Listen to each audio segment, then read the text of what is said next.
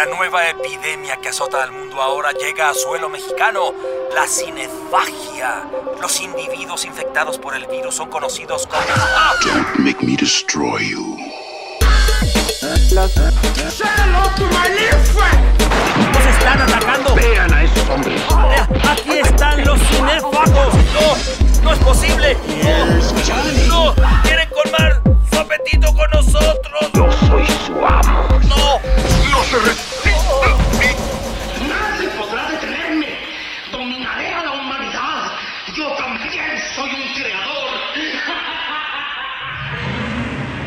¿Qué tal, cinéfagos? Muy, muy buen día, tarde, noche, hora de las brujas Angelus, la hora del Santo Rosario, la hora que ustedes prefieran para escuchar este programa, siempre será la mejor, porque hablar de cine en todo momento es válido.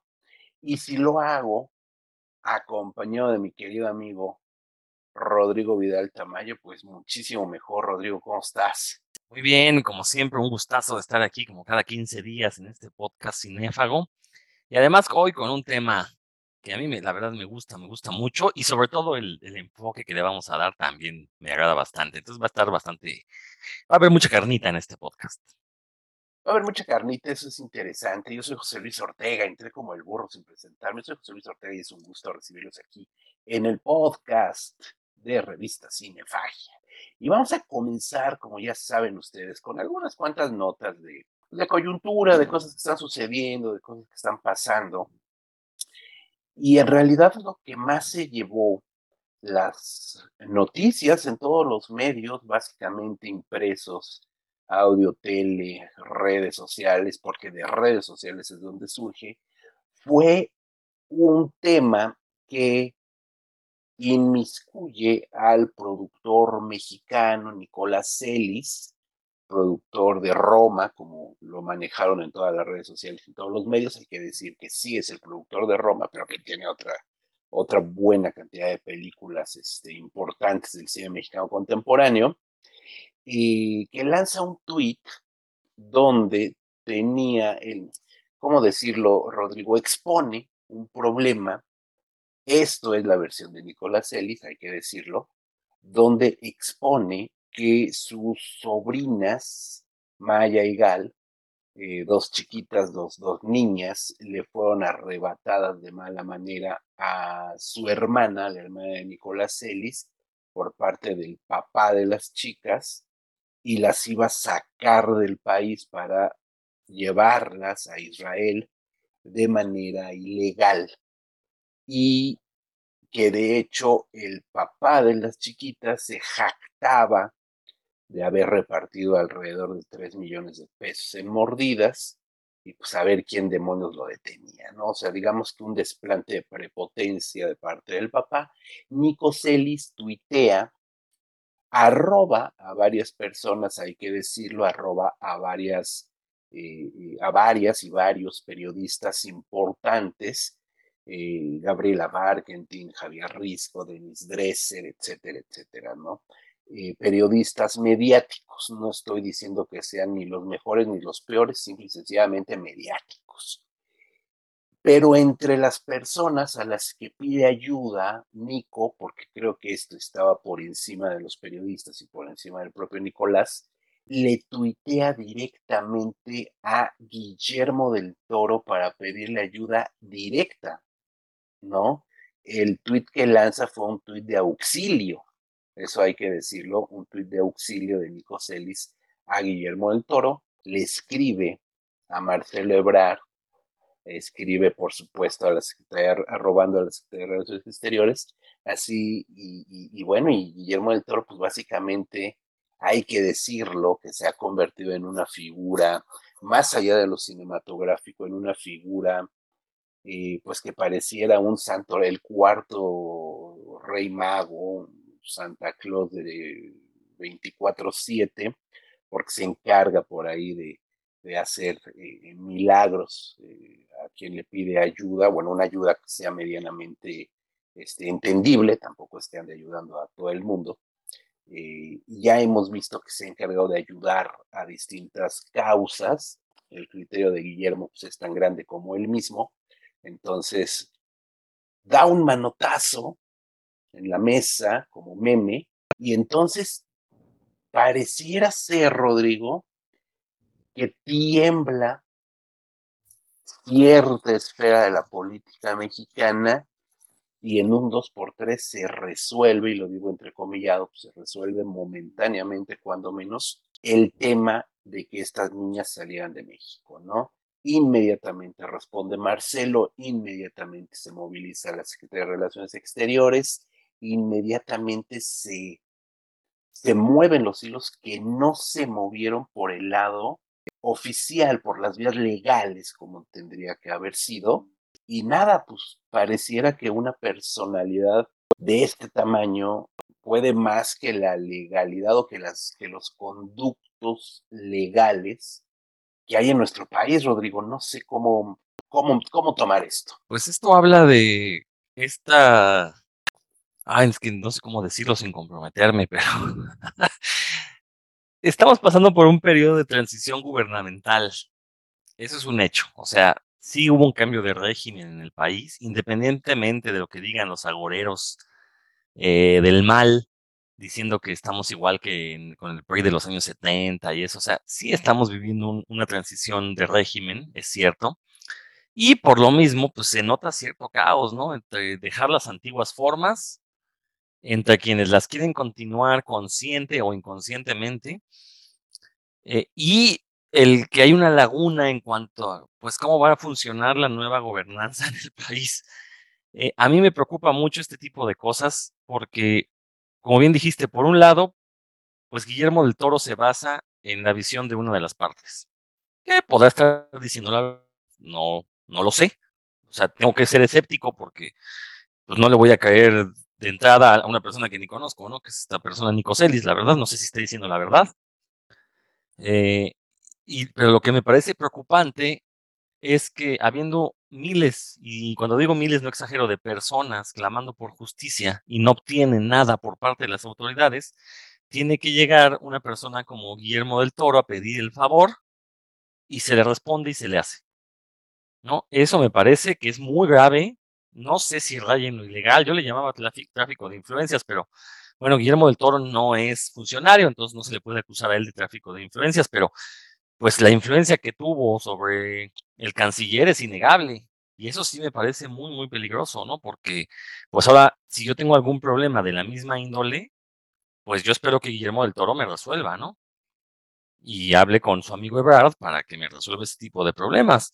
Eh, creo que no es la vía, no era la vía, creo que, pero bueno, del Toro puede exigir lo que él quiera, ¿no? O sea, a final de cuentas, él es un ciudadano, tiene esa libertad, tiene ese derecho a exigirle a las autoridades que hagan su trabajo, lo que me parece grave es que hasta ahorita, pues, este, le hayan hecho caso, ¿no? Cuando se supone que hay un juicio de por medio, más bien quien tendría que haber dictado la resolución era un juez, no el canciller. Creo que ahí se están usurpando funciones. Y ya me voy a callar porque no le quiero dar ideas a esa cosa que se llama oposición, que yo llamo deposición más bien, eh, pues tenga elementos para este claro caso, me van a disculpar, pero creo que sí se lo merece todos los golpes que se le puedan dar, ¿no? Entonces, no, no me gusta la idea de que tenga que venir alguien famoso, que aparte dijeras, bueno, sí, del toro, este, ha ayudado a, que aumente el PIB del país, este, ha ayudado a, a, reducir los niveles de inflación. O sea, al final de cuentas es un personaje la farándula. Y me disculpan, y, sí lo estoy diciendo de manera peyorativa, porque Guillermo del Toro es un artista.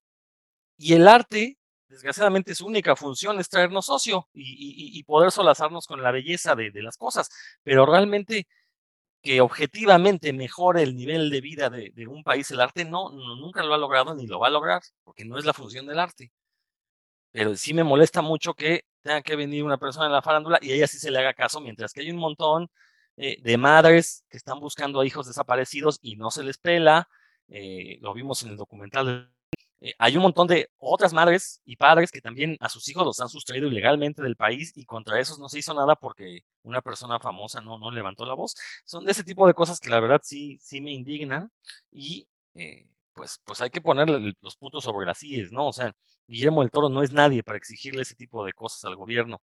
Si me molesta que lo hagan los dueños de empresas, también me molesta que lo hagan personajes de la farándula. Pues sí, sí, sí, en realidad es este es peculiar, por decirlo de alguna manera, Ojo, estamos hablando de cuestiones extracinematográficas. No estamos criticando ni juzgando el cine Guillermo del Toro. Eso es otra cosa. O sea, también, eh, Rodrigo, yo supongo, no, no, no lo sé, pero supongo que en algún momento pues, podríamos tú y yo y Cinefagia recibir un montón de, de alegatos y descalificaciones hacia nuestras palabras, bien recibidas sean, por supuesto, bien recibidas sean todas.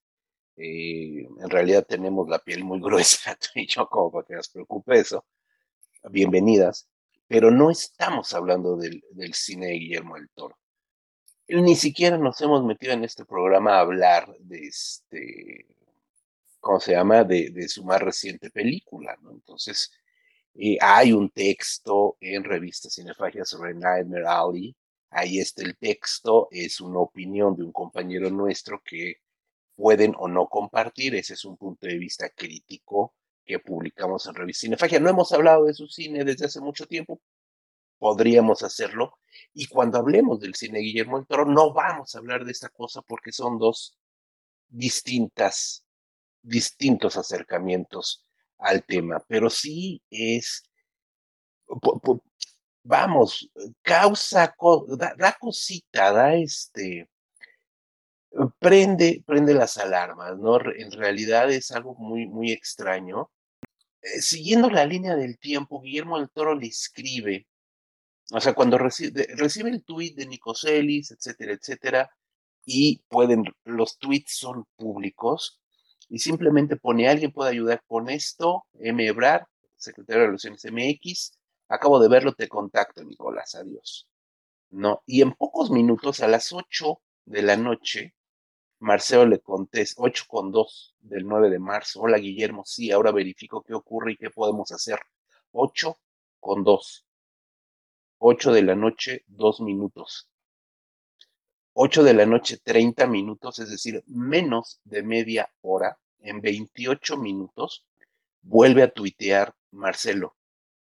Ya boletinado en el aeropuerto CDMX, no permitir el abuso, es la instrucción que tenemos. ¿Quién de los escuchas y de los que no nos están escuchando han visto que su problema de injusticia, de tráfico de influencias, de mordidas, de cochupos, de cohechos, se resuelve en media hora en este país.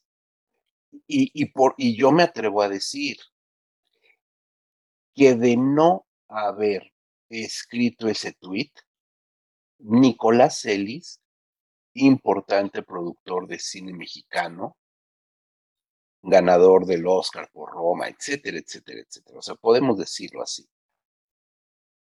Aún con ese peso que tiene como productor cinematográfico, no hubiera visto solucionado su problema en media hora. O sea, no. Tuvo que venir una personalidad del tamaño de Guillermo del Toro a poner un manotazo en la mesa, lo repito, ¿no? Entonces, qué bueno, qué bueno que se pudo solucionar a final de cuentas lo que siempre decimos, las, las, las pequeñitas, estas niñas, no, son las que menos culpa tienen, ¿no?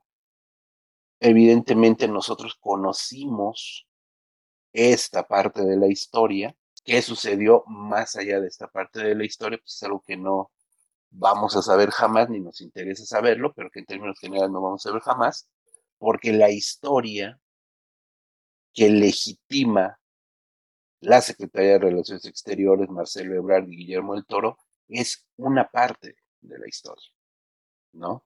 Entonces, Ahí queda esto, creo que más allá, repito, del cine de Guillermo, del arte de Guillermo, más allá de lo que significaba para las niñas esta ruptura o este intento de sacarlas del país, etcétera, etcétera, pues creo que lo que de, verdad debería de, de estarnos importando aquí es el manejo de la legalidad discrecional en nuestro país. ¿No, Rodrigo? Digo, ahí, ahí sí estoy en desacuerdo contigo. Creo que si lo llevaron al ámbito público e involucraron a la farándula, yo sí quiero saber qué pasa con las niñas. quiero conocer el chisme completo porque ellos lo hicieron público.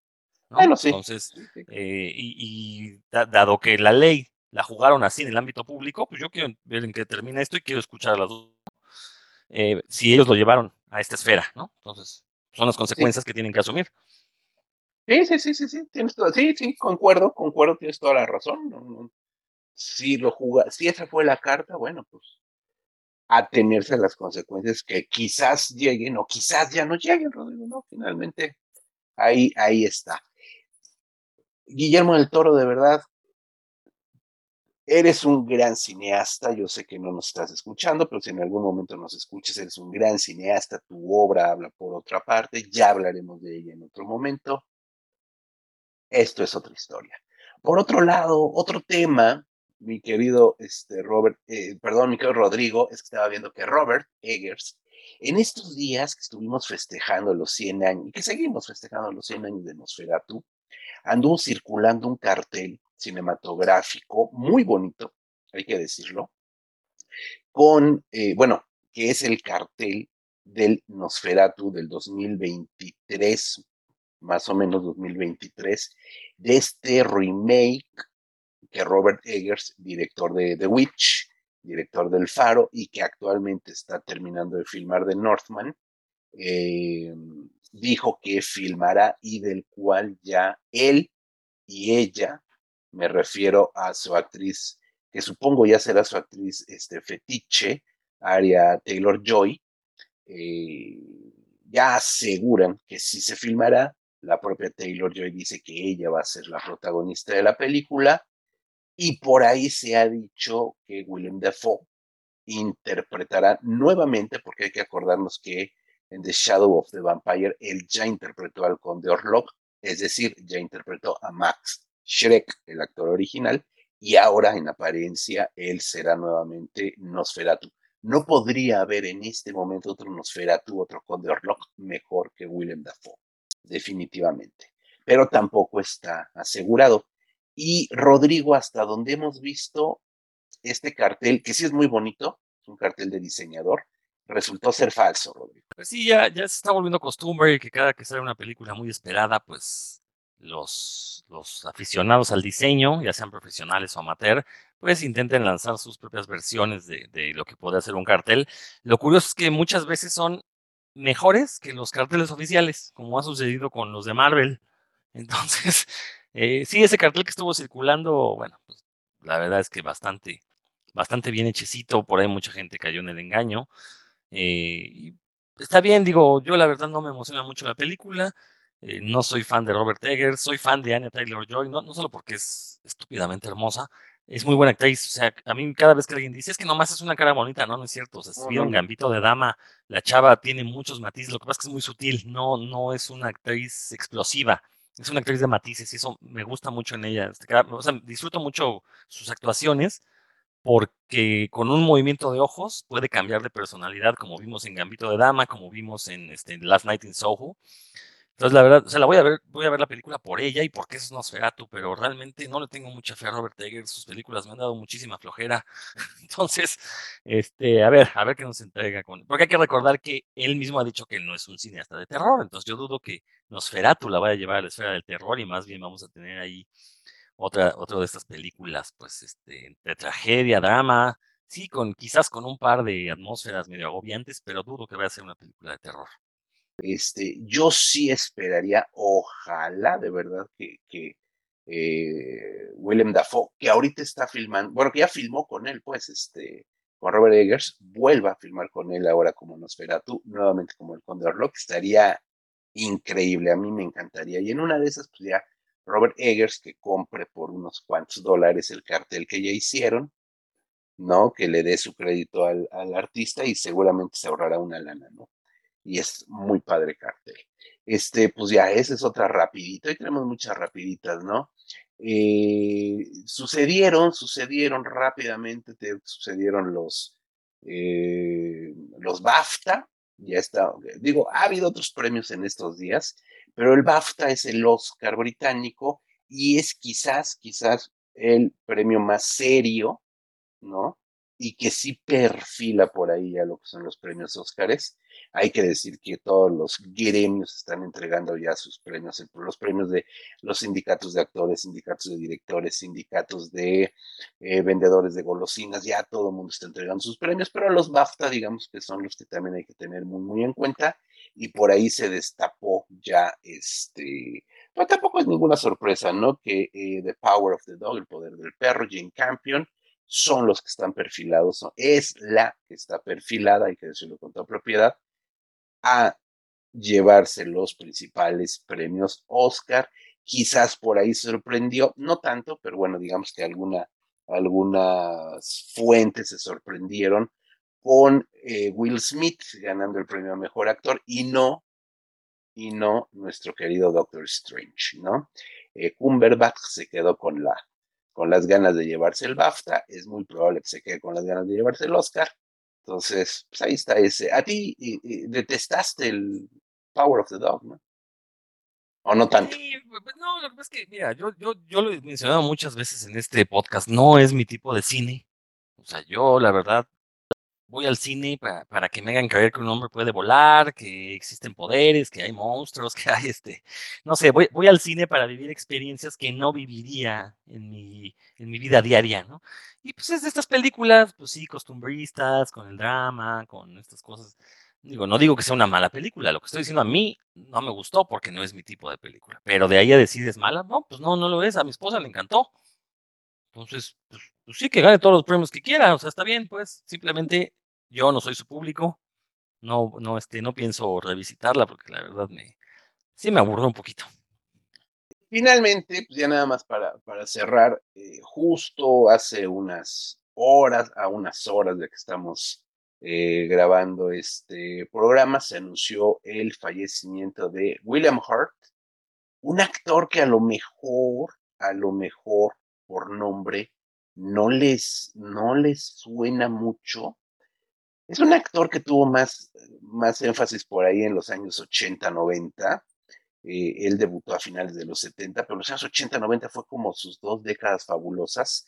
Eh, grandes películas, ganador del Oscar con el beso de la mujer araña, etcétera, etcétera. Pero en los últimos años lo tuvimos como, como Tadeusz Ross en, en, varias películas Marvel, mi querido Rodrigo, que ese es tu, tu, tu terreno.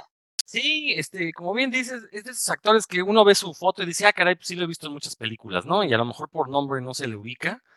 Eh, creo que nunca tuvo papeles fuertes, o sea, me refiero, o sea, sí tuvo papeles principales, pues, pero no era la superestrella a nivel de Tom Cruise, de Tom Hanks, ¿no? Cosas así.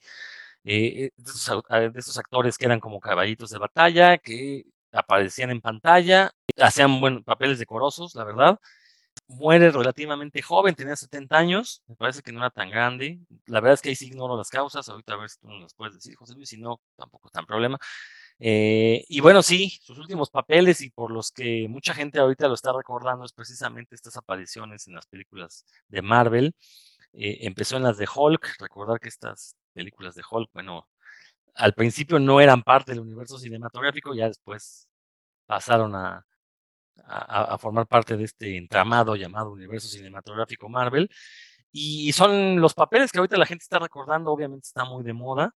Eh, todavía llegó a salir en Black Widow, entonces pues estaba fresco en la mente de los ñoños. Así que pues sí, desgraciadamente se fue, es la, la ley de la vida, ¿no? Todos vamos para allá. Eh, y, bueno, pues, pues sí, recordarlo como lo que fue, ¿no? Un actor competente, que salía en pantalla, hacía bien sus trabajos, aunque Así que digas, uy, un papelazo que se haya aventado, pues creo que va a estar difícil. Sí lo debe tener, no lo dudo. Lo que digo es simplemente, eh, pues, la, e, el, el, imaginario público no lo ubica como este eh, primer actor, ¿no? Simplemente.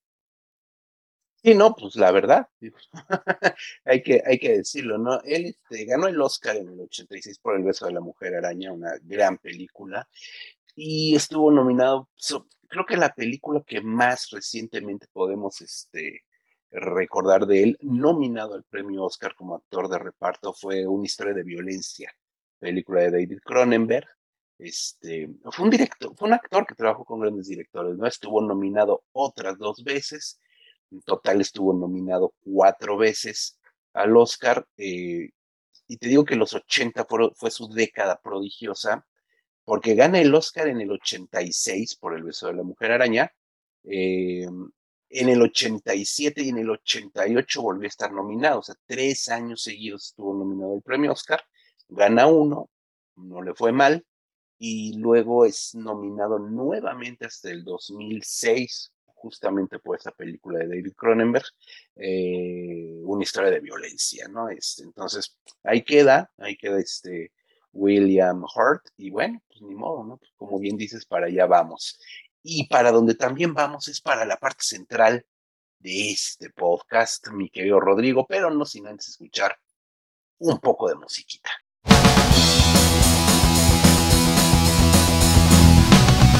Solo quiero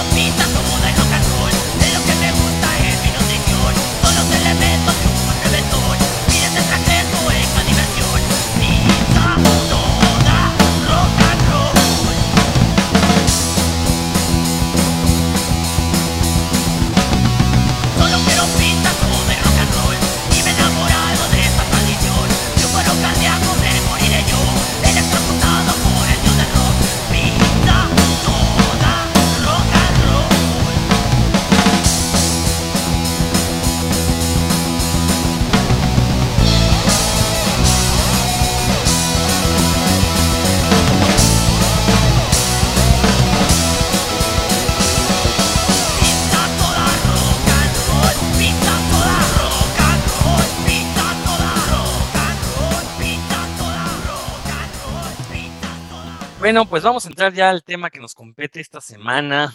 Desgraciadamente, el mundo está siendo asediado por un fantasma, el fantasma de la guerra. Bueno, más que fantasma, ya es una realidad.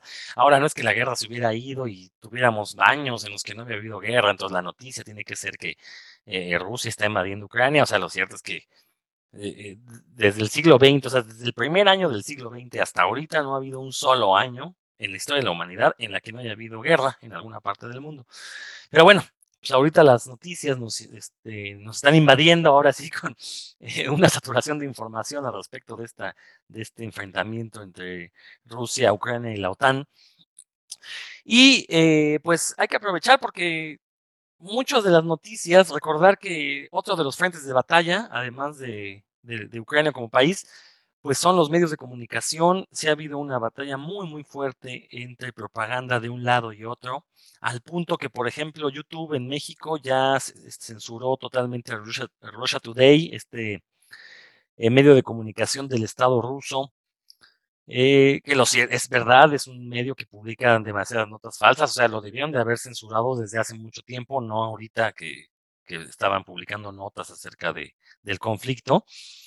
Eh, pero bueno, haciendo un lado la hipocresía de YouTube, porque por ahí hay unos medios pro-Ucrania que también dicen noticias falsas y esos no los censuran, ese es otro tema, pero se ha vuelto a poner de moda ver a los rusos como los malos, recordar que en el siglo XX, en la segunda mitad del siglo XX, el comunismo se erigió como este gran enemigo del American Way of Life y los gringos no nos dejaron que lo olvidáramos en su cine, en su televisión, en sus cómics, en sus libros, en sus, eh, vamos, en todos los productos culturales de finales de la, Segunda Guerra Mundial hasta ya entrados los 90, los soviéticos, en aquel entonces soviéticos, eran los villanos de la historia, ahora son los rusos, y por eso es que vamos a hablar un poquito del cine de ciencia ficción, de fantasía que se gestó en Estados Unidos en la década de los 50 y que nos presentaban a los soviéticos, pero disfrazados como extraterrestres, eh, como estas invasiones de otros mundos, pero que en realidad eran alegorías de lo que era la Guerra Fría. Eh, por ahí también se coló la carrera espacial en estas películas. Entonces vamos a hablar un poquito de este cine. Eh, a mí me gusta mucho, es un cine al que le tengo mucho cariño, es ese cine con el que, vimos de niños, con él crecimos. Claro, en aquel entonces pues eran simples historias de invasiones ex- extraterrestres o de fin del mundo.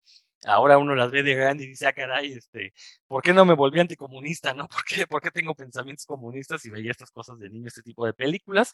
Eh, pues ahorita vamos a hablar de eso porque aparte es una etapa muy interesante del cine.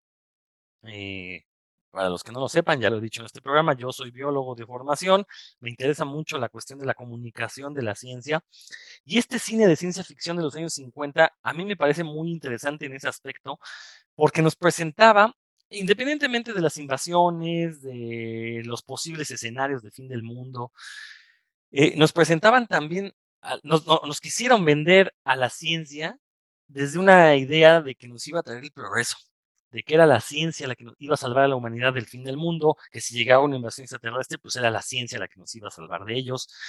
Eh, lo vimos también, no solo en películas, en caricaturas, ya un poquito más adelante, en la década de los 60, salen los supersónicos y pues viven en un mundo totalmente tecnologizado. Eh, y resulta que esa, esa promesa del progreso pues jamás llegó. Sí, sí, es cierto, la ciencia nos ha traído mucho progreso, pero también nos ha traído muchos problemas. Y bueno, va- va- vamos a ir desmenuzando esos temas, pero partiendo del hecho de que eh, muchas de estas películas, el enemigo eran los comunistas disfrazados de seres de otros planetas o cosas peores, José Luis. Es un es una época del cine fascinante, fascinante de verdad. Bien lo dices, todo esto se debe, por supuesto, a este gran miedo amorfo que llevó por nombre Guerra Fría, ¿no? O sea, en la Guerra Fría podía suceder todo. eh, y realmente no sucedió nada, ¿no? en términos reales, todo lo que sucedió fue a nivel de escritorio, a nivel de situaciones propiamente burocráticas y a nivel de, de decisiones en las cúpulas eh, políticas, ¿no? Realmente sí hubo una guerra fría, sí hubo un proceso fuerte en ese sentido, una guerra eh, no de hecho, sino de facto, lo cual e- e- es totalmente correcto, y por supuesto una constante amenaza que mantenía al público en constante paranoia, ¿no? La guerra de las galaxias, esta famosísima guerra espacial, el desarrollo de armas nucleares de uno y otro bando, obviamente estamos hablando de que después de la guerra, todo el mundo lo sabe, no es ninguna novedad, el mundo se parte en dos, en Occidente y en Oriente, ¿no? Entonces, en dos sistemas, el comunista y el capitalista. Entonces, realmente estábamos hablando de, una, de un momento histórico, de un, de un momento en el pensamiento humano en que definitivamente se parte en dos, buenos y malos, blancos y negros, rojos y azules. En realidad no había lugar para una escala de grises, no había términos medios, ¿no? O eras amigo o enemigo, ¿no? Entonces esa parte sí que, sí que cambió, por supuesto, todo el chip a nivel comunal, a nivel de la sociedad, y eso generó, por supuesto, un perpetuo estado de paranoia. Si algo, si algo define al cine fantástico, terror, ciencia ficción, este fantaterror que existe en los años 50, es la palabra paranoia, ¿no? Y básicamente esa paranoia se desata a partir de dos grandes miedos. Y podemos, eh, si somos muy esquemáticos, el cine fantástico de los años 50 lo vamos a poder partir en dos distintas corrientes, siendo muy esquemático. Por supuesto que hay mucho más y, y se pueden hacer grandes estudios de esto, pero en términos reales se parte en dos. El miedo a la energía atómica, es decir, la energía nuclear, como bien dices, la ciencia, que tendría que ser la ciencia benefactora, la ciencia al servicio de la humanidad, la ciencia para el bienestar común, se convierte justamente en un gran peligro, en una amenaza latente. ¿Por qué? Porque ya el mundo vio lo que sucedió en Hiroshima y Nagasaki en el 45, vio la demolición, vio el mal en estado puro. Ese sí es mal en estado puro. Olvídense del diablo y olvídense de fantasmas y olvídense de demonios. Ese era el mal en estado puro. Lo vimos desatado en la tierra, literal, tal cual. Lo que no vimos y lo que no vimos hasta años después, este, décadas después, fueron los efectos de la energía nuclear. Entonces, en ese sentido, de bote pronto, en los años 50, cuando comienza todo este cine, pues teníamos un lustro de Hiroshima y Nagasaki, Y obviamente el miedo a la energía atómica se dispara como esta fuente de alteraciones a la naturaleza, incluido el ser humano, por supuesto, de los cuales aún no teníamos conocimiento.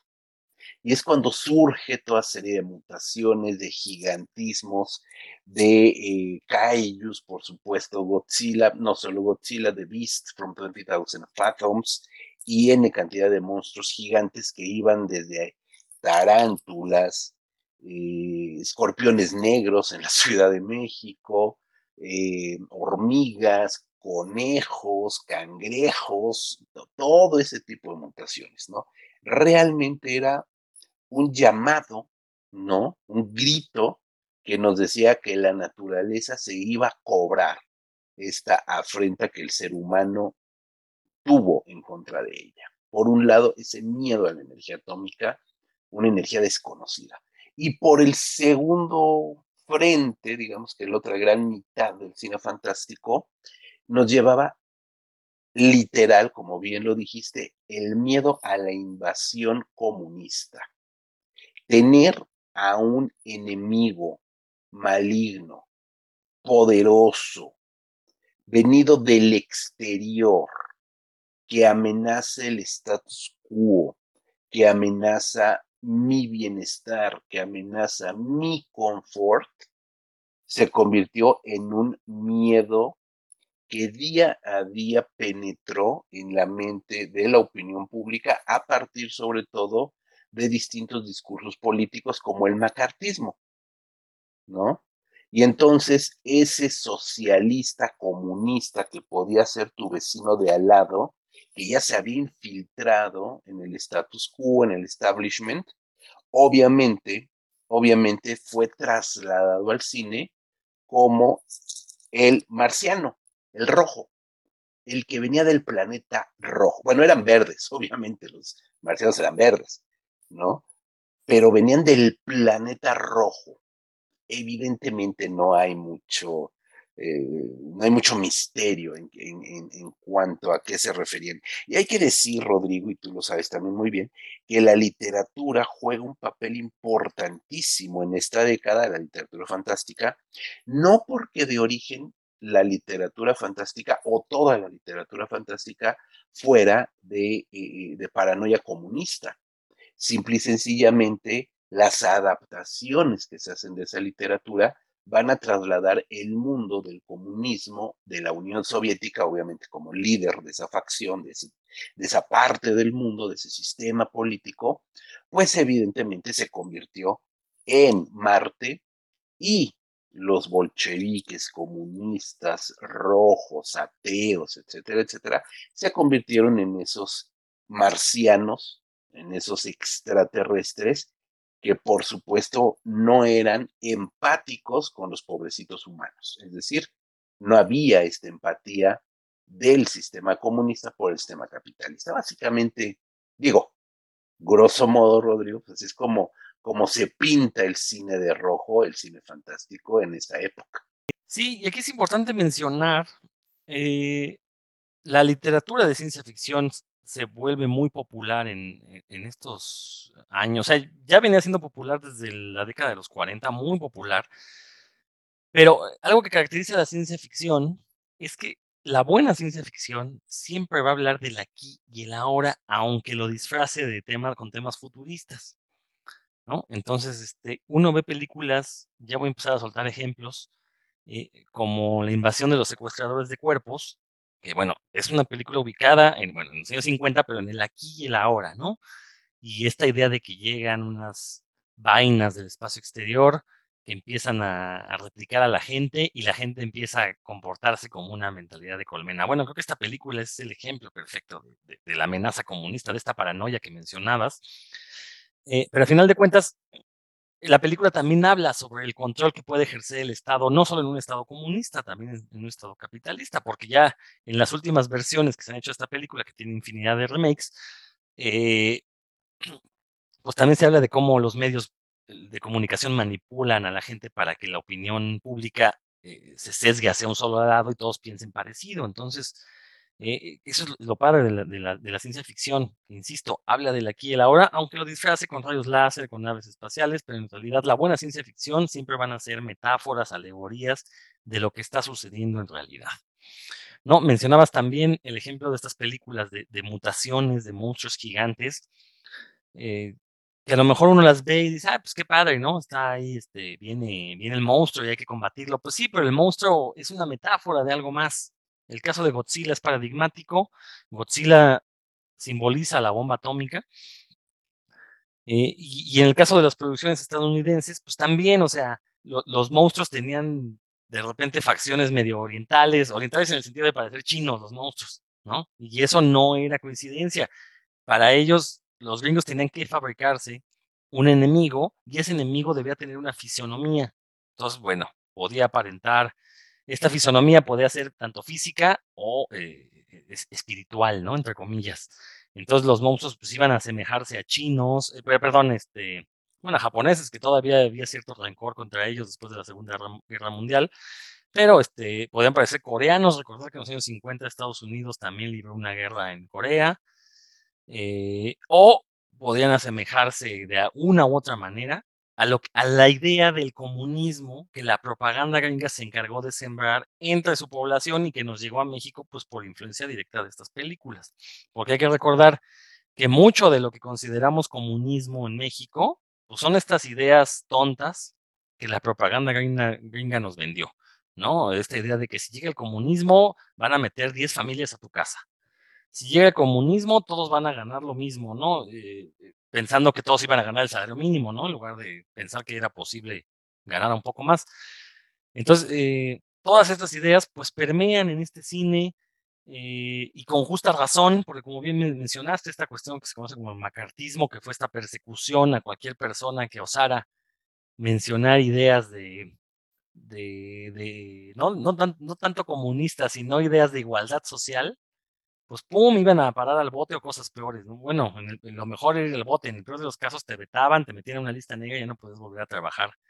Eh, si eras, por ejemplo, guionista de cine o algo así, no podías volver a trabajar en Hollywood.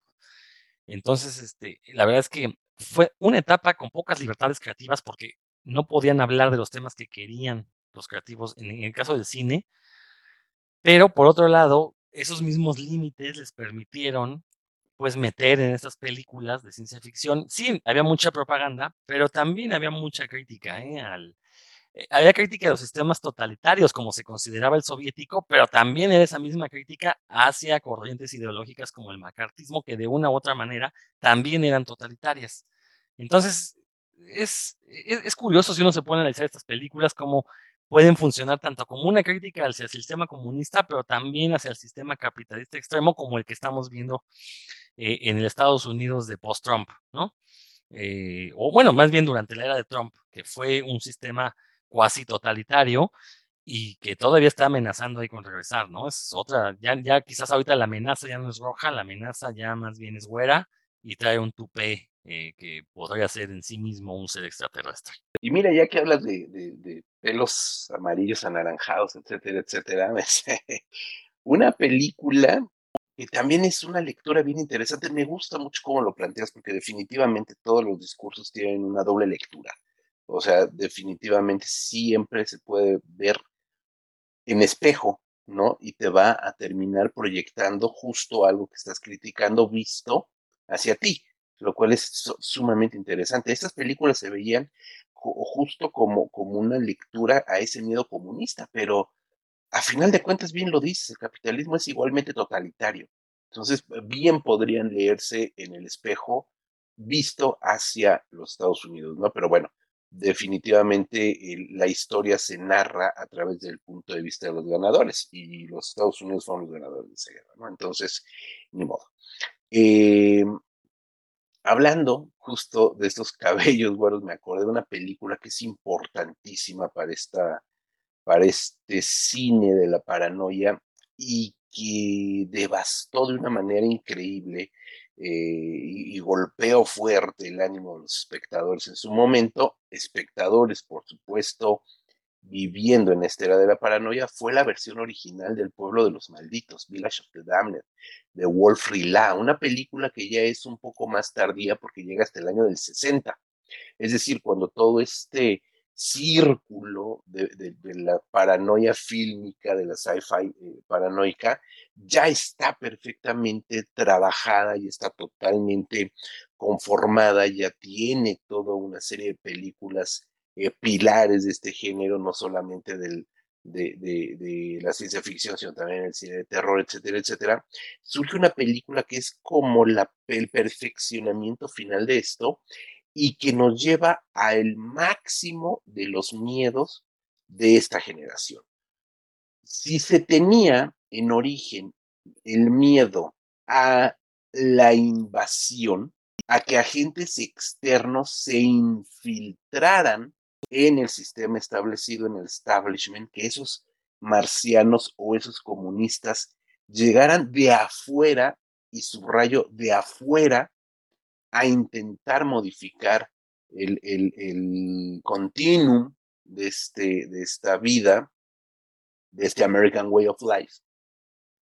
El peor de los miedos que genera el macartismo es que esa amenaza no venga de afuera, sino esté ya dentro del mismo sistema, que el sistema comienza a colapsar desde sus entrañas porque ese virus, y lo hago entrecomillado, ya se inoculó en sus ciudadanos y ya no está viniendo de afuera, sino está surgiendo de adentro. El mal surge de adentro para romper, resquebrajar, destruir. Y el pueblo de los malditos lo pone en escena de una manera espectacular cuando en la típica y apacible villa estadounidense, donde nunca pasa nada hasta que sucede algo, pero también en distintos pueblos, en distintas partes del mundo, en un momento específico determinado, viene un sopor que duerme a todo el pueblo, a todos los habitantes de ese pueblo, es decir, está focalizado ese ataque. En Estados Unidos y se habla de otros países también en Europa, se habla de otras, de otras latitudes, pero obviamente la película narra lo que sucede en los Estados Unidos. Un grupo de mujeres termina embarazadas por el Espíritu Santo y comienzan a tener un embarazo vertiginoso que eh, deviene en el nacimiento de niños, niñas y niños, perfectamente unificados, bien lo dijiste, a través de una conciencia de colmena. Niños arios, perfectamente arios, rubios platinados, ellas y ellos, de facciones eh, gráciles, de facciones muy finas, sobre todo el que es el líder de los niños, eh, y que tienen el poder mental de dominar a el resto de los seres humanos. Ellos a sí mismos se saben una raza superior, ellos mismos hablan de que son una raza superior y por lo tanto tienen todo el poder, y no solo el poder, sino la potestad, que no es lo mismo, la potestad de dominar a esos seres inferiores que son los seres humanos. Entonces, a partir de eso, se gesta todo un discurso de que ese mal ya no es una amenaza externa, sino viene de adentro, ya se ha inoculado ese virus del comunismo, del libre pensamiento, de la sociedad unificada, que ya nos has comentado, etcétera, etcétera, etcétera. Y es una película devastadora y extraordinaria que después, ya en los años 80, si mal no recuerdo, en el, en el 82, no, no recuerdo si es 82, 83 más o menos, 84, es en el 84, estoy casi seguro que es en el 84, eh, John Carpenter va a llevar nuevamente a la pantalla, ¿no? Entonces es eh, ya en otro contexto, los años 80, este, eh, eh, riganianos, post-riganianos, etcétera, etcétera, ¿no? Entonces está muy interesante porque se hace otra, otra lectura, como bien decías, Rodrigo, de espejo, ya criticando hacia un sistema que no viene de afuera, sino que es el que está viviendo, ¿no? John Carpenter lo hace como siempre estupendo. Pero esta película, El pueblo de los malditos del 60, de Wolf Rila, director alemán, a mayor gracia, este, es verdaderamente estupenda y es una lectura justamente de esa, de esa gran paranoia que era que el enemigo ya se había infiltrado y ya estaba cambiando las mentes desde adentro del sistema, lo cual, por supuesto, que a todas luces resulta desasosegante, cuando menos. Sí, y, algo interesante de las buenas películas de este periodo es esa sensación de desolación que te dejan al final, ¿no? O sea, esa sensación de pues no se puede hacer nada en contra de eso. O sea, lo mencionas ahorita en el pueblo de los malditos, también la invasión de los secuestradores de cuerpos.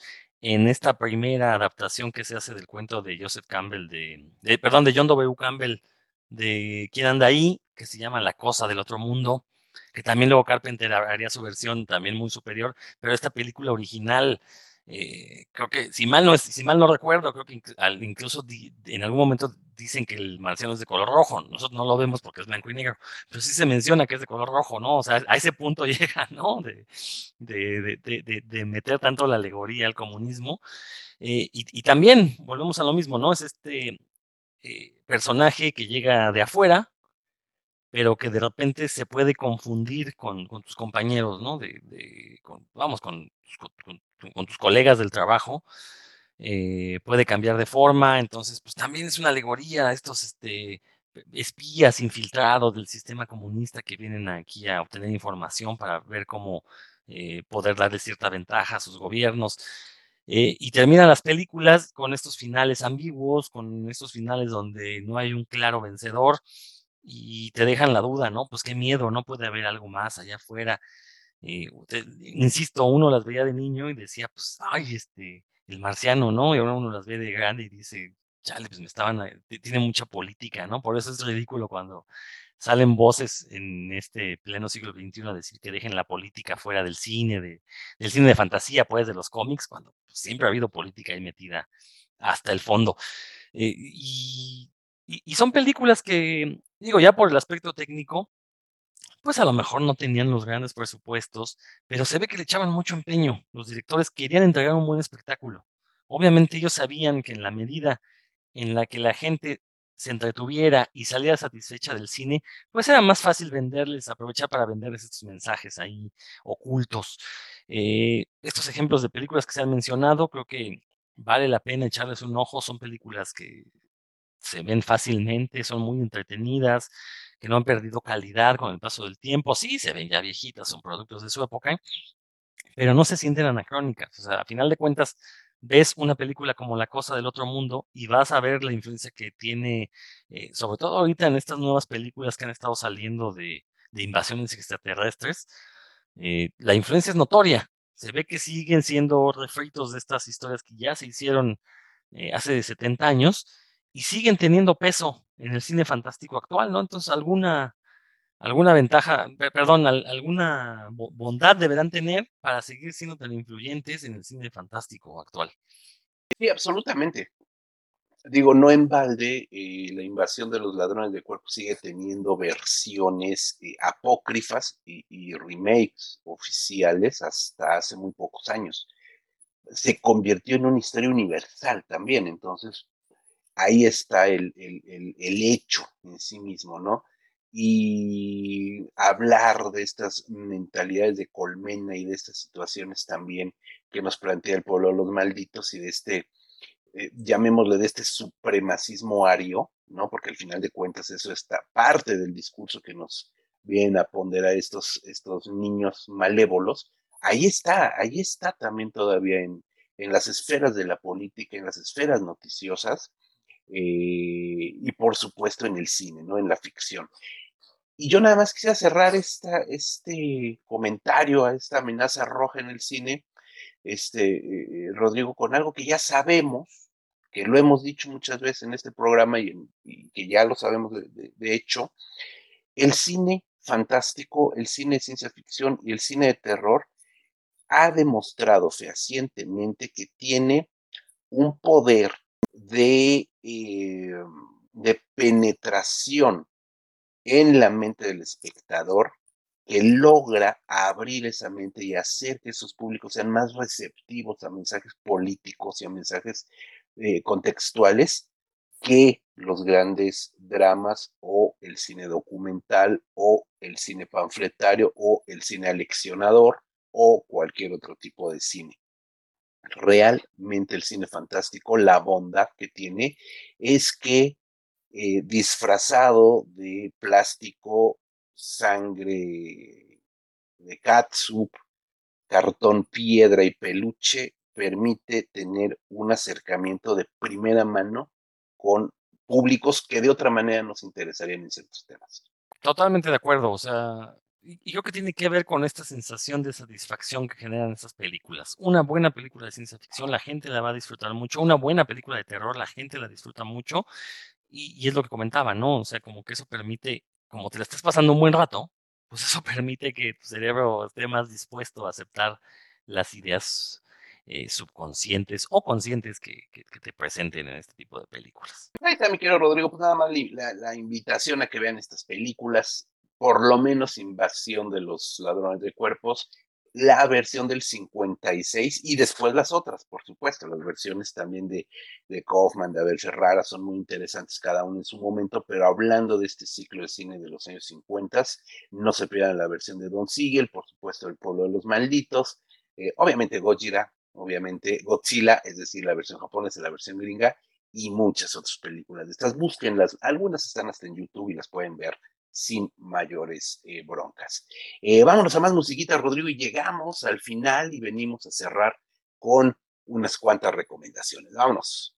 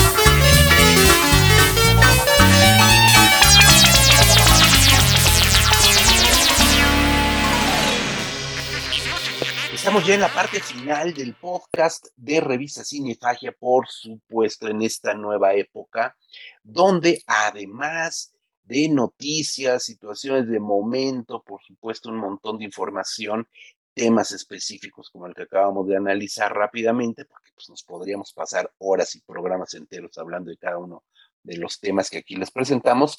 También, también nos damos a la tarea de recomendarles algunos productos audiovisuales que pueden ver ya sea en pantallas de cine, ya sean en pantallas caseras. Siempre, siempre hay algo que ver, mi querido Rodrigo. ¿Qué nos recomiendas para esta quincena?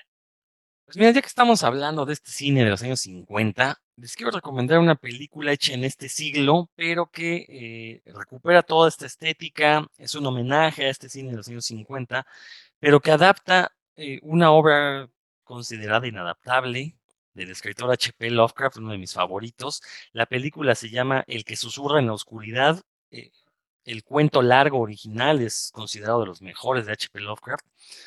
Y lo curioso de esta película, que así se llama, de, de Whisper in Darkness, el que susurra en la oscuridad, fue hecha por una trupe de aficionados de H.P. Lovecraft que se hacen llamar H.P. Lovecraft Historical Society. Son actores amateur, este, directores de cine amateur, productores, y pues se dedicaron a juntar dinero y hacer su película, su adaptación. La filmaron en blanco y negro, como si estuviera ubicada en los años 40, 50, bueno, 50 más bien porque les digo, pretende ser un homenaje a todas estas películas que, que- que acabamos de mencionar.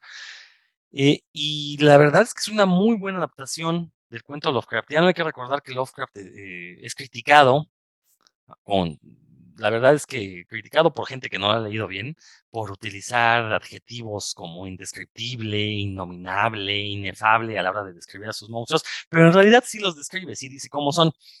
Eh, de ahí que en la película pues hayan logrado fabricar las criaturas con efectos por computadora y realmente pareciera que no estuviera leyendo el cuento, ¿no?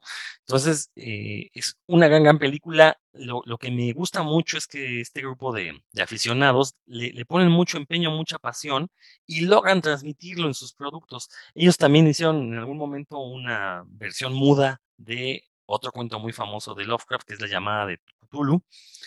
Eh, una versión muy bonita, eh, en homenaje al cine silente, al cine impresionista alemán, eh, y re- resuelven la, aparición de, este monstruo indescriptible de Cthulhu, lo resuelven de una manera muy, muy correcta, no les voy a decir cómo lo hacen para cuando la vean, pues también se sorprendan. Acá en el susurrador, el que susurra en la oscuridad, insisto, ya le meten algunos efectos por computadora, pero también utilizan algunos efectos artesanales. Es una película bien, bien bonita, una película que de veras demuestra el amor que los fanáticos tienen a Lovecraft y pues, juntaron su dinerito, la lanzaron directo a DVD.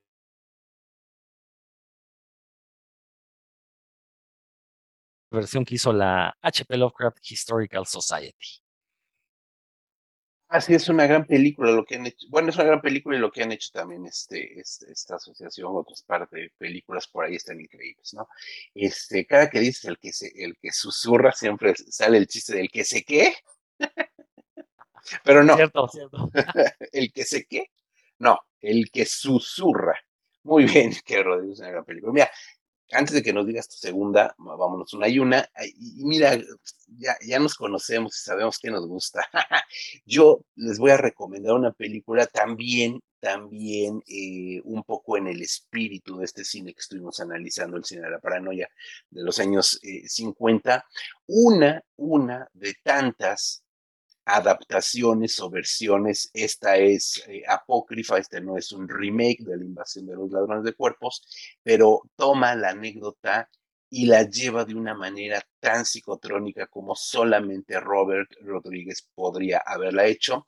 The Faculty, la, eh, Aulas Peligrosas, como se llamó en México, Aulas Peligrosas, una película donde, ya lo dije, es eh, dirigida por Robert Rodríguez, nos pone en escena toda la historia de ladrones de cuerpos, de los usurpadores de cuerpos, pero en una high school estadounidense, pero no es la típica high school estadounidense porque es como la escuela de los perdedores, es como una escuela barrio bajera, es una escuela donde tenemos a pandilleros, donde tenemos a losers, donde tenemos este, eh, pues a los típicos excluidos de la sociedad.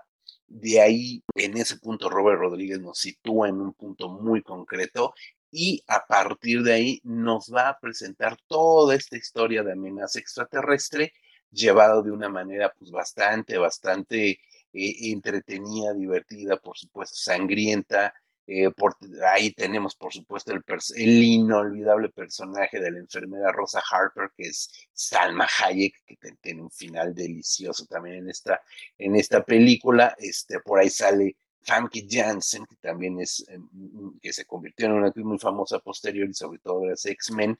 Eh, por ahí sale también Elijah Wood, Josh Harnett, cuando todavía no eran como los grandes eh, estrellas que después lograron ser, por lo menos Elijah Wood, Josh Harnett no tanto, este, pero que es extraordinaria, sumamente divertida. Si les gusta el cine de Robert Rodríguez, la van a disfrutar. Se encuentra en iTunes, eso sí, y si no está en iTunes, estoy seguro que todos ustedes podrán buscarla de distintas maneras alternativas. Si quieren jugarla por la derecha, está en iTunes. Ahí la pueden ver. Es bien divertida. Aulas peligrosas de Faculty. Película de 1998. Ya tiene muchos años esta película, pero todavía se deja ver bastante bien esta sci-fi de terror cómico eh, dirigida por Robert Rodríguez, mi querido Rodrigo Vidal. Es una película que a mí no me gustó tanto, ¿eh? precisamente porque eh, está basada en una novela que a su vez era copia de otra novela de ciencia ficción llamada Amos de Títeres, de Robert A. Heinlein. Entonces, no recuerdo el nombre del autor de esta novela, pero era un autor conocido por plagiarse ideas. Entonces, no, no, no fui muy fan. Aparte, no soy muy fan de Robert Rodríguez, pero acepto, acepto que la recomiendes porque tiene su chispa, tiene su chispa. Y en ese mismo tenor, eh, rápidamente quiero recomendarles una película que se llama The Arrival. No, no es la, la de Denis Villeneuve de hace un par de años, que también estuvo muy oscareada, muy buena película, meritoria. Es otra de 1996, The Arrival, que aquí le pusieron Han llegado y la estelariza nada menos y nada más que Charlie Sheen, antes de que cayera de la gracia hollywoodense. Una película de invasión extraterrestre muy, muy competente. Yo la verdad no esperaba mucho cuando la vi y resultó ser de esas joyas ocultas que se han convertido en películas de culto. Eh, vemos ahí una invasión extraterrestre no muy alejada de lo que vimos en los años 50. Eh, también si le quieren ver el discurso anticomunista, pueden verlo. Recordar que en los años 90, bueno, lo que estaba de moda era la guerra del Golfo todavía. Entonces pueden verlo ahí como, como una invasión de Medio Oriente. Eh, tiene una segunda parte que obviamente ya no es tan buena, pero no es nada mala tampoco. Entonces, de hecho, recomiendo que vean las dos juntitas, el díptico de Arrival y The Arrival 2, eh, ambas películas, para que vean cómo se hacía, cómo fue el cambio de la visión de la invasión extraterrestre entre los años 50 y entre los años 90, que por cierto, creo que está más relacionada con esta que, que mencionaste de Robert Rodríguez, de Faculty, pero vamos, es, eh, e, es muy interesante observar la evolución de la idea de, invasión extraterrestre cuando ya el extraterrestre simboliza a otro enemigo. Entonces no se pierdan de Arrival con Charlie Sheen de 1996. Estaba en Netflix, no sé si continúa, estaban las dos partes, no sé si todavía sigan, echen un ojo. Y si no, seguramente está en YouTube, debe de estar porque es una película. Les digo, es de culto, entonces usualmente sus fanáticos las procuran promocionarlas a, a la menor provocación. Sí, sí, sí la recuerdo, la recuerdo vagamente, la verdad es que no, no la recuerdo mucho, mucho, pero sí me acuerdo que en su momento me, me resultó divertida. Y bueno, pues sí, también ya estamos en esta vena de, los aliens y demás. Hay una película que también eh, eh, me, encantó cuando la vi, es una película más reciente, es una película del 2011, que se llama Attack the Block. Es una película eh, británica, es una película que se presentó en el Festival de Sitges y que ahí, a partir de ahí, comenzó todo un derrotero bien interesante esta película. Attack the Block eh, es una película que nos ubica, obviamente, en una invasión extraterrestre, pero la peculiaridad es que está hecha en estos suburbios eh, londinenses, barrio bajeros, que son grandes, mm, grandes masas de concreto grises eh, para las clases medias bajas que están habitadas básicamente por minorías étnicas, eh, lo cual lo hace todavía aún más interesante esta película. La película la dirige Joe Cornish y la película, como les digo, está ubicada en este gueto básicamente eh, afro, ¿no? Y eso le da un contexto también muy interesante porque es esta minoría racial. Por ahí aparece John Boyega, este, antes de ser famosísimo por su incorporación a la saga de Star Wars, em, que tienen que luchar contra una invasión extraterrestre, unos aliens salvajísimos, y todo se lleva de una manera vertiginosa, de una manera sumamente de acción. No es propiamente una película de terror, es una película de ciencia ficción, pero es una película de acción. Es una película muy vertiginosa, una película muy bien llevada, que nos presenta sobre todo, les digo, este contexto donde obviamente los más eh, desarraigados, eh, son los que terminan pagando los platos rotos cuando nadie absolutamente hace nada por salvar a esas minorías o por prestarles atención a esas minorías, ¿no? Es un enfrentamiento muy interesante que se hace a nivel de piso, a nivel de patinetas, a nivel, por supuesto, de esta eh, minoría. Algunos de ellos, pues sí, obviamente son pandilleros, etcétera, etcétera. Pero me parece también que es una película que, que comenzó también a presentar este tipo de, eh, de películas con ese espíritu del, eh, de, la explotación eh, negra del Black Exploitation setentero, pero ya traídos a estas nuevas este, generaciones. Attack the Block está en HBO Max. Conste que ni HBO Max, ni Netflix, ni iTunes, ni YouTube, ni nadie absolutamente nos patrocina. Simplemente les estamos este, proponiendo películas para ver donde estén, cosa que no nos importa. Ahí está, Attack the Block, que es extraordinaria película también.